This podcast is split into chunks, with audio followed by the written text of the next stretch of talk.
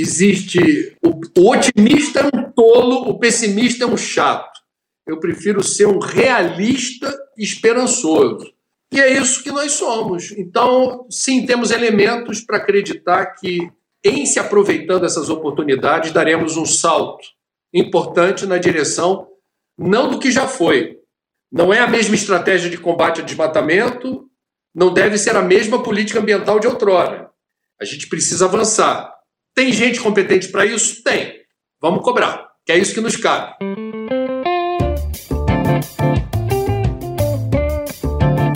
Vozes do Planeta, com Paulina Chamorro. Muito bem, começando um momento especial, aquela última voz aqui do ano do Vozes do Planeta. A gente faz sempre essa, esse momento especial que são os mais pedidos, né? A gente abre. Esse ano a gente teve uh, o prazer de ouvir a voz de Alessandra Munduruku, uma grande líder indígena, nos trazendo a realidade do povo Munduruku eh, e dos desafios que, que vem enfrentando o seu povo. E agora eu tenho o prazer, a honra e, e a alegria de receber, a pedido também de vocês, e era uma, um papo que a gente já estava ensaiando e esperando há muito tempo aqui no Vozes do Planeta. Vamos receber hoje, então, a voz né, e a figura jornalista, professor, escritor, editor-chefe do Cidade Soluções, André Trigueiro. André, que prazer imenso ter você aqui no Vozes do Planeta. Obrigada. Muito obrigado pela honra de participar do seu programa. Um prazer estar aqui. Bom, André, a gente queria te conhecer um pouco mais e principalmente na questão das escolhas, né? Duas escolhas fundamentais numa trajetória brilhante e muito inspiradora que você tem, né, dentro do jornalismo e dentro da pauta socioambiental. É, conta pra gente como é que ele veio essa história primeiro, né? No, dentro do jornalismo e como é que você foi colocando a questão socioambiental dentro das pautas? Bom, eu moro no Rio de Janeiro, próximo da Mata Atlântica, num bairro limítrofe ao Parque Nacional da Tijuca. Biodiversidade, mar, céu. Desde cedo, portanto, essa situação ao meu redor sempre inspirou. É, por exemplo, durante um tempo da minha infância, o desejo de ser veterinário, gostar de bicho. É, essa aproximação com a natureza é muito é, significativa no meu pensamento e na minha emoção. Já jornalista, a cobertura da Rio 92 foi determinante para a percepção do senso de urgência que, ao contrário do que eu imaginava, não era ou não deveria ser mobilizador apenas de ambientalistas, cientistas, ecologistas. Todos nós, independentemente da área do saber e do conhecimento, da atividade que realiza, deveríamos ter engajamento, ativismo. E isso veio crescendo. Washington Novaes, que nós perdemos durante a pandemia, foi um grande muso inspirador, um amigo, uma pessoa que generosamente permitiu que nós tivéssemos uh, esse vínculo de amizade e uh, a partir do trabalho do Washington eu percebi que no jornalismo não seria uma aberração que nós tivéssemos no exercício profissional a percepção de que as pautas ambientais elas deveriam ter melhores visibilidades. Falar disso hoje é mais simples, agora há 30 anos atrás não era. Então, realmente tem sido, já foi pior, uma batalha tentar mostrar que as pautas relacionadas ao meio ambiente nas mídias não deveriam ser entendidas como uma opção, uma alternativa, um capricho. É, quando eu criei o curso de jornalismo da PUC Rio há 18 anos, a meta inspiradora permanece a mesma até hoje, que é a erradicação do analfabetismo ambiental entre profissionais de imprensa e a percepção de que, enquanto contadores de histórias, que é o que somos, enquanto jornalistas, num mundo que experimenta uma crise ambiental sem precedentes na história da humanidade, questões como clima, escassez de recursos hídricos, produção monumental de lixo, destruição sistemática da biodiversidade, a sexta onda de destruição, a única com a nossa assinatura, entre outras questões, são inadiáveis. Então, a pauta é sobrevivência. Sustentabilidade é sobrevivência. Não, não dá para fugir desse assunto. Você lembrou muito bem, né? O Washington Novaes, uma grande referência para todos nós, e, e ele trazia uma coisa muito importante. Ele odiava que, que falasse, né? Jornalista ambiental. Ele falava: não, escuta, eu sou jornalista né? Tem um texto lindo que você escreveu em homenagem a ele na Mostra Ecofalante, quando teve uma, uma, uma homenagem ao Washington Novaes, chamando ele de o sábio da tribo, porque ele trazia uma um, um, muito dentro da, da história dele e me lembrou muito o que você acaba de nos falar sobre aquela aquele pensamento, né, de que a questão ambiental deve ser o centro e o, e o começo, né, de todas as políticas. E aí, quando a gente está falando de política, não é só questão partidária, né? A gente está falando do centro de tudo, né, André? É, você reproduziu aqui o pensamento do Washington, né? Que ele defendia essa centralidade do olhar ambiental e ele não gostava de ser chamado de pessimista ou soturno, né? Era outra questão dele muito epidérmica, assim, mas a lucidez do Washington ela é contemporânea, ela, ela, esse olhar é o olhar do jornalista. Mesmo quando a gente quer sinalizar uma perspectiva, quando a gente quer mostrar horizontes, quando a gente quer ser plataforma, vitrine de bons exemplos, setor público, privado, terceiro setor, o que seja, o quadro é muito preocupante. O quadro é muito preocupante e, e o Washington deixou esse legado assim de um olhar crítico. O jornalismo, por princípio, desconfia, por princípio, critica. Jornalismo é oposição, já dizia Melhor Fernandes. O resto é armazém de secos e molhados. Ou, você conhece o ditado, ai governo, sou contra. Nós temos a função social de não sermos pelegos de governos, né? é, de não sermos é, suaves e doces com o setor privado que investe em ESG e que gasta fortunas com publicidade para dizer que está absolutamente em dia com as questões da sustentabilidade. A gente não está nem aí para isso. A gente não se pauta pelos custos da publicidade e nem por bons discursos dos governantes de ocasião. Assim, em bom português, é um alívio o atual governo federal está chegando ao fim, que foi o pior da história do Brasil, no desmonte das políticas protetivas, e o governo do PT está chegando com o canto da sereia, falando de desmatamento zero, política climática, mas o governo do PT pariu Belo Monte. Exato. Então, assim, a posição do jornalista, do meu ponto de vista, é essa posição. Sempre vigilante, desconfiada e crítica, sempre cobrando. Bom, André, eu queria pegar agora justamente esse, esse gancho, né, sobre a importância da comunicação. Tem, me, me chama a atenção e acho muito legal a forma como você usa diferentes frentes da comunicação para levar esse jornalismo, né? É, e mais recentemente, agora durante a pandemia, você criou o Papo das Nove, que tem sido, eu me parece até às vezes um, um rádio ao vivo, né? A oportunidade de você poder trocar, de ter esse retorno imediato, ao vivo, das pessoas. É, como é que tem sido isso para você, essa transformação? E qual que é essa busca mesmo de poder levar é, essas formas de, de comunicação e a importância da, dos temas socioambientais e outras frentes que você leva nessas conversas? Bom, o Papo das Nove surgiu no auge da pandemia, quando a gente estava sem vacina e perspectiva de vacina e com isolamento social, portanto, a mim pareceu e ficou muito claro que nós estaríamos passando por uma experiência muito trevosa de impacto psíquico, psicológico, emocional, é, que provavelmente boa parte das pessoas não lidaria bem. Eu escrevi um livro já sobre prevenção do suicídio. Eu estava bem fundamentado, embasado nas minhas preocupações. Na área da saúde mental teríamos, como tivemos, muitos problemas. Achei que deveria fazer alguma coisa. Durante mais de dois anos, às nove da manhã, todo santo dia, todo dia, às nove da manhã, eu estabeleci um contato sem é, muita noção do que seria o resultado disso. Todo mundo dizendo assim, uma hora por dia, ninguém presta atenção em nada que dure uma hora. Faça uma coisa de dois minutos, no máximo três.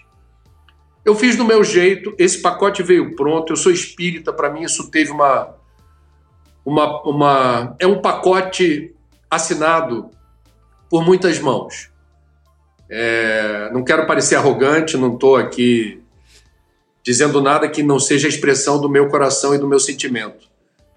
O, o, o Papo das Nove veio pronto, quer dizer, a intuição de fazer todo dia a abertura de um livrinho, Minutos de Sabedoria ao acaso, fazer uma reflexão rápida, sugerir uma leitura edificante, diferentes temas, vários temas, mas leituras assim edificantes, leituras que, do meu ponto de vista, fossem interessantes. É, sugestão de doação, porque o Brasil não deixou de demandar muito redes de assistência, de solidariedade, de fraternidade, pelo contrário, agravou-se a necessidade da gente ajudar quem precisava e precisa, e abrir o canal de comunicação com as pessoas. Eu, sinceramente, fico muito impressionado com a repercussão até hoje disso. É, muita gente se sentiu acolhida, amparada, assistida. Eu me senti muito pleno para compartilhar intimidade, chorar na frente da câmera, da gargalhada, cantar. Veja você, eu estava ali fazendo a minha terapia e depois descobri que isso virou uma terapia de grupo. E isso vai virar um livro, né? Quer dizer, em algum momento de 2023 eu senti a necessidade de tentar reportar alguns uh, momentos mágicos que tivemos nesse período. E no, no século XXI, me parece, Paulina, nós temos, no exercício da comunicação, a necessidade de entender o conceito de multiplataforma. Rádio, TV, internet, mídia impressa, é, caixote de feira na praça, se você tiver que subir e falar com as pessoas, smartphone entrando ao vivo numa rede social. E o ideal é que isso não seja um movimento ególatra, mas seja um movimento generoso do uso da ferramenta da comunicação dentro de uma perspectiva de utilidade e serventia. Eu aprendi no rádio, né? Fiquei né, 15 anos trabalhando em rádio só direto. Você também, né? Tra trabalhou bastante tempo é, em rádio. Eu nunca deixei de trabalhar em rádio. Foi o meu primeiro emprego e nunca deixei nesse tempo todo dizem, né, as boas línguas de que, né, é, é, mais ou menos é um caminho sem volta. Você começa em rádio, o rádio nunca sai de você, porque a forma de conversar, a forma de trocar essa ideia, a forma de você pensar a comunicação que seja para todos e todas, né, que seja aberto, extremamente democrático, é algo que marca, né, a, a parte para quem faz comunicação de uma maneira muito forte. E eu aprendi isso, né, é, dentro do rádio, e me lembrou muito que você colocou que a, sobre a comunicação, que é um organismo vivo a serviço da sociedade, né? E essa determinação, esse trabalho constante, né, de praticamente sem férias, você está levando aí direto, firme e forte, né? Tem sido, são milhares de pessoas que ficam conectadas. É, no auge da pandemia, eu entrava lá, tinha duas mil, três mil pessoas te ouvindo, um barato, né? Que, que também é alegria e que hum, oportunidade para, enquanto um comunicador, ter essa oportunidade de furar certas bolhas, né? Porque certo momento a questão também socioambiental ficava dentro de um nicho, né? E facilitando esse diálogo consegue chegar em outras frentes. Você está vendo isso, André? Sim. Essa é a magia da comunicação. É, sair da bolha é uma expressão muito referencial para mim. É, quebrar molduras e rótulos, né? É, portanto, a gente tem que fazer chegar a informação aonde ela faça diferença, né? Você falar sempre para os pares, isso não, eu diria, gera o cumprimento de missão. Porque eu, eu, eu sinceramente acho o seguinte: a gente está nesse planeta de passagem ah, temos prazo de validade por aqui.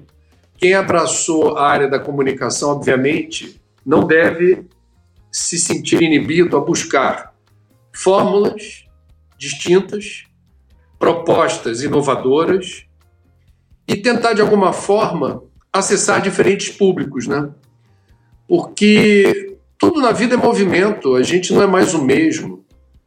A cada dia a gente tem nuances, é, camadas novas que vão aflorando de percepção da realidade, de elaboração de ideias e de maior ou menor vontade de realizar certos movimentos. Então, eu acho que é muito triste uma pessoa chegar ao final da vida dizendo eu sempre pensei assim, igualzinho. Eu sempre fui igual, eu sempre pensei do mesmo jeito. É, coerência é uma virtude até a página 2. Porque o mundo muda e a gente precisa também, eu diria, antenado com essas novas ideias, novas visões, novas formas de fazer jornalismo, novas formas de pensar meio ambiente. Assim, é, vamos dar um exemplo concreto. Eu tenho, tenho uma garotada da PUC que às vezes chega e diz assim: professor, o certo não é combater o capitalismo, porque não há solução para o meio ambiente com o capitalismo. Aí eu falo: você tem razão. Agora, antes da queda do Muro de Berlim, do outro lado, é, do lado não capitalista, assim denominado, a destruição ambiental era avassaladora. Avassaladora. Eu estive certa vez na China, que é um país que se diz comunista, mas que tolera o capitalismo selvagem. E, portanto, os rótulos não são convenientes. E no lifetime que nós temos, eu pelo menos, eles não, eles são mais jovens. Vou dizer, do meu ponto de vista, eu estou com 56 anos, no meu horizonte de tempo, para virar o jogo, eu vou precisar do capitalismo. eu quero constranger grandes empresas a fazerem quase tudo diferente, mas eu não vou defender que elas deixem de existir, porque neste momento, no curtíssimo prazo, isso seria péssimo, inclusive para a área ambiental. Social. Quer dizer, enquanto o Fundo Econômico Mundial de Davos, reunindo os ricaços do planeta, resolver discutir questões ambientais é, do jeito deles, eu acho isso muito importante. Por exemplo, a maior fábrica de refrigerante de bebidas do mundo, três anos atrás, lá em Davos, prometeu, sem ninguém obrigar a fazer isso, que até 2030 ia reciclar o equivalente a todos os plásticos descartáveis de uso único que eles lançassem por aí. Aí você vai dizer assim: ah, mas chegou tarde, isso daí não vai resolver o problema do lixo plástico, microplástico, nanoplástico, essa coisa toda. É, não vai resolver mas eu não vou deixar de reconhecer um avanço, inclusive para intimidar os concorrentes a fazerem, no mínimo, o mesmo. Porque é o seguinte, Paulina, a gente aprende muito com a natureza, né? A natureza ensina muito a gente.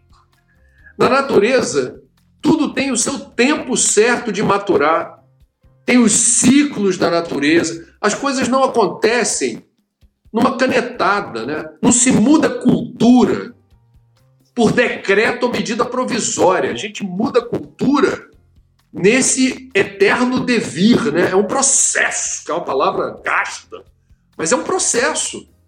E dentro desse processo cabe crítica ao capitalismo? Cabe. Cabe crítica à desigualdade que é, abre caminho para a ostentação e o Olimpo dos eleitos, que tem muito dinheiro. Tem, tem espaço para várias reflexões. Focando a área ambiental, é preciso estratégia. E a gente precisa começar por algum lugar. E, e esse lugar precisa ter, eu diria, uma maneira de você organizar rotinas para que na euforia de querer mudar tudo, dali a pouco tempo você vê que nada deu certo porque você não entendeu o timing para mudança de cultura. Mudança de cultura é a expressão que eu mais gosto quando alguém diz assim, André, mas eu já estou reciclando lixo, não tá bom? falei, tá ótimo. André, mas eu deixei de andar de carro, estou andando de bicicleta, não tá bom? Tá ótimo. Então, não estou bem, não. A gente tá mal pra burro.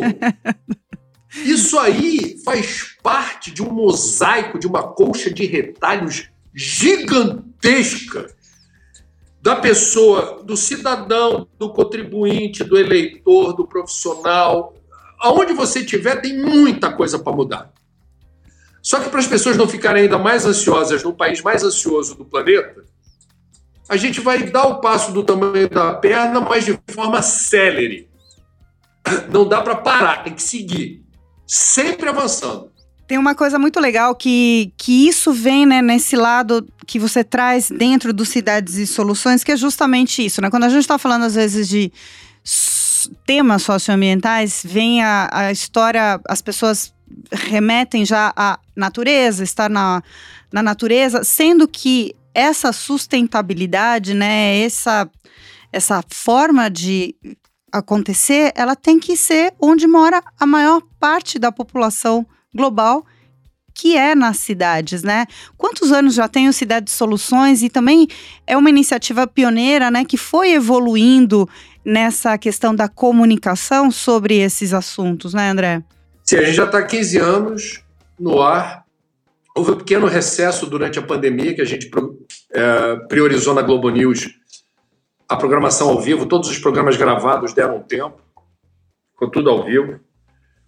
É, são mais de 600 edições. A gente está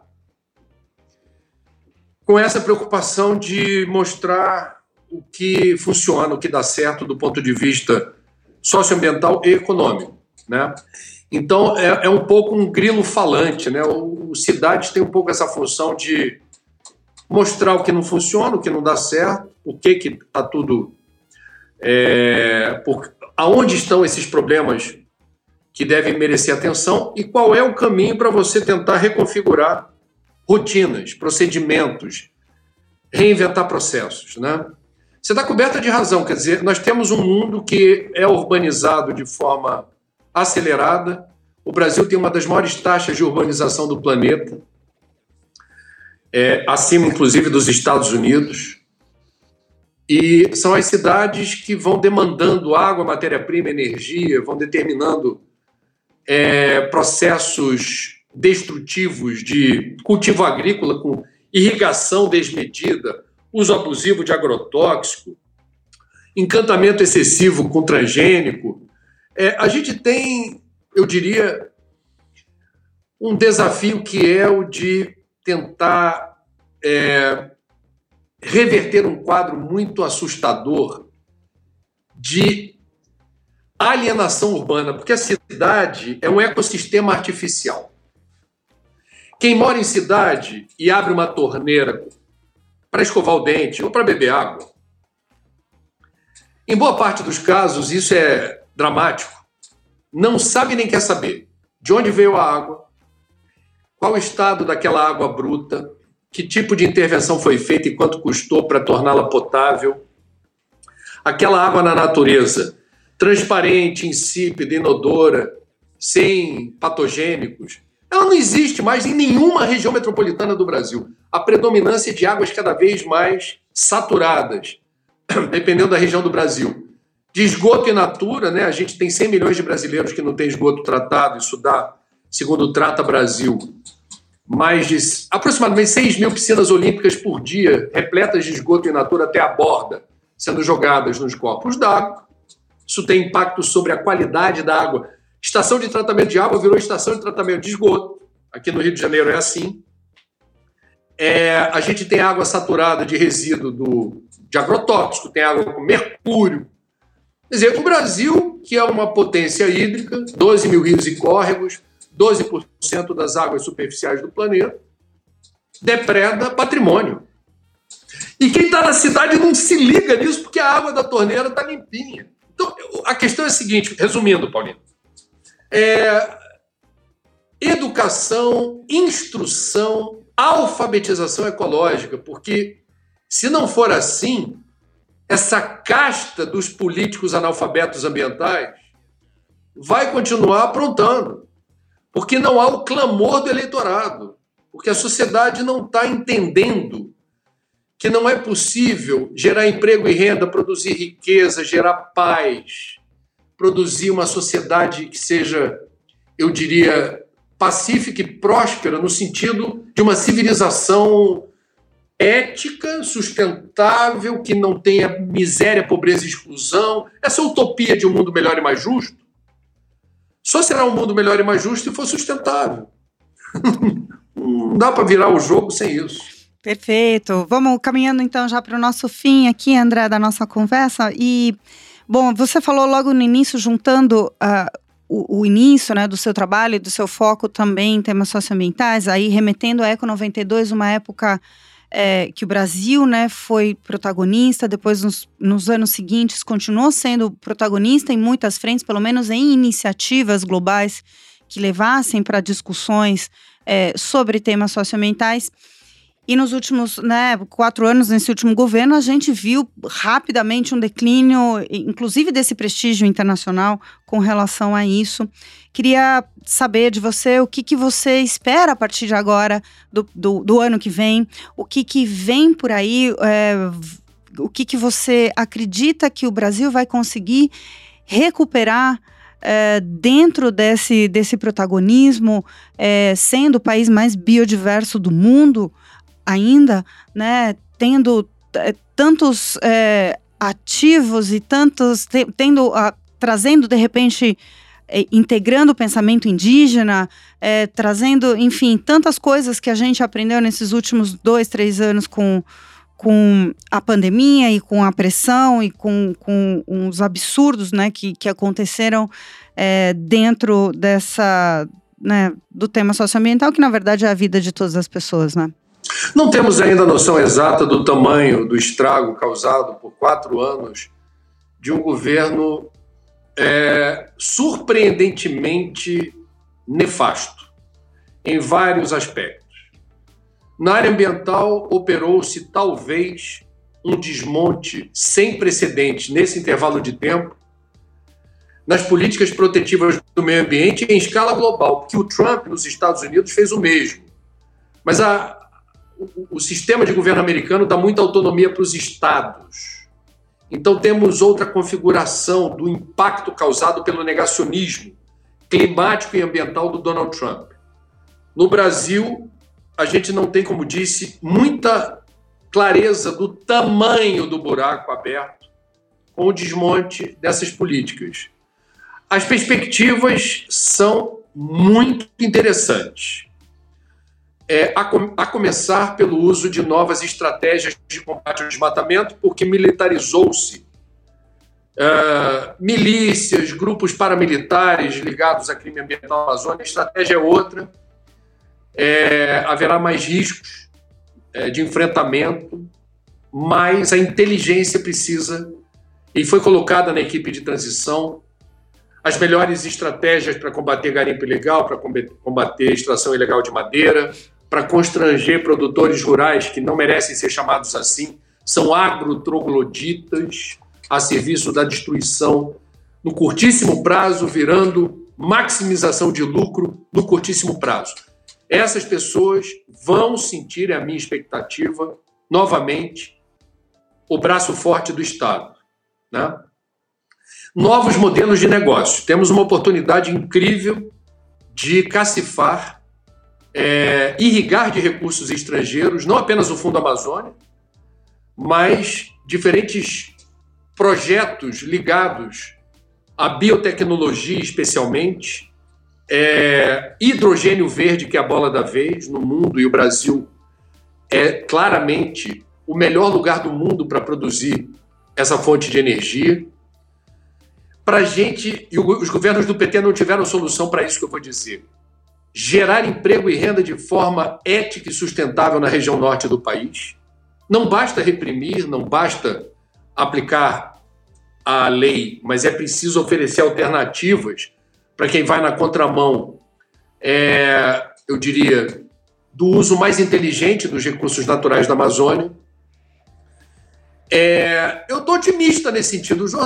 Nessa área do jornalismo, se a gente não acredita que vai ser diferente, a gente enlouquece. Doutor Paulo sinceramente... Nogueira Neto falava um otimista responsável.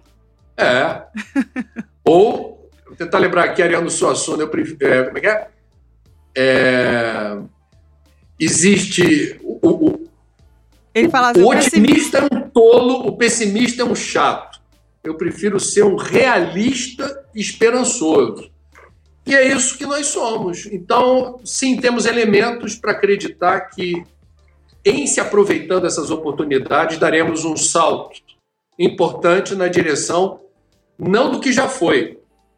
Não é a mesma estratégia de combate ao desmatamento, não deve ser a mesma política ambiental de outrora. A gente precisa avançar. Tem gente competente para isso? Tem. Vamos cobrar que é isso que nos cabe. Perfeito.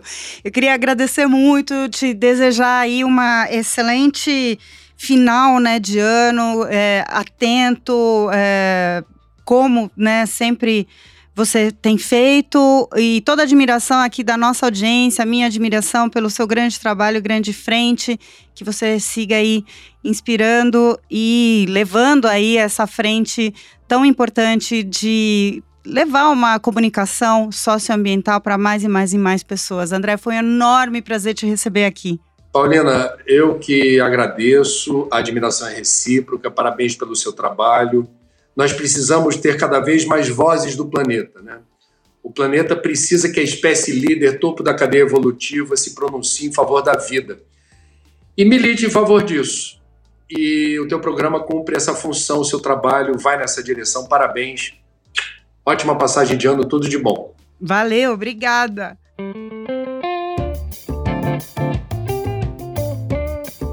Muito bem, muito bem. Chegando ao fim com esse grande papo com André Trigueiro. O nosso último episódio de 2022 do Vozes do Planeta.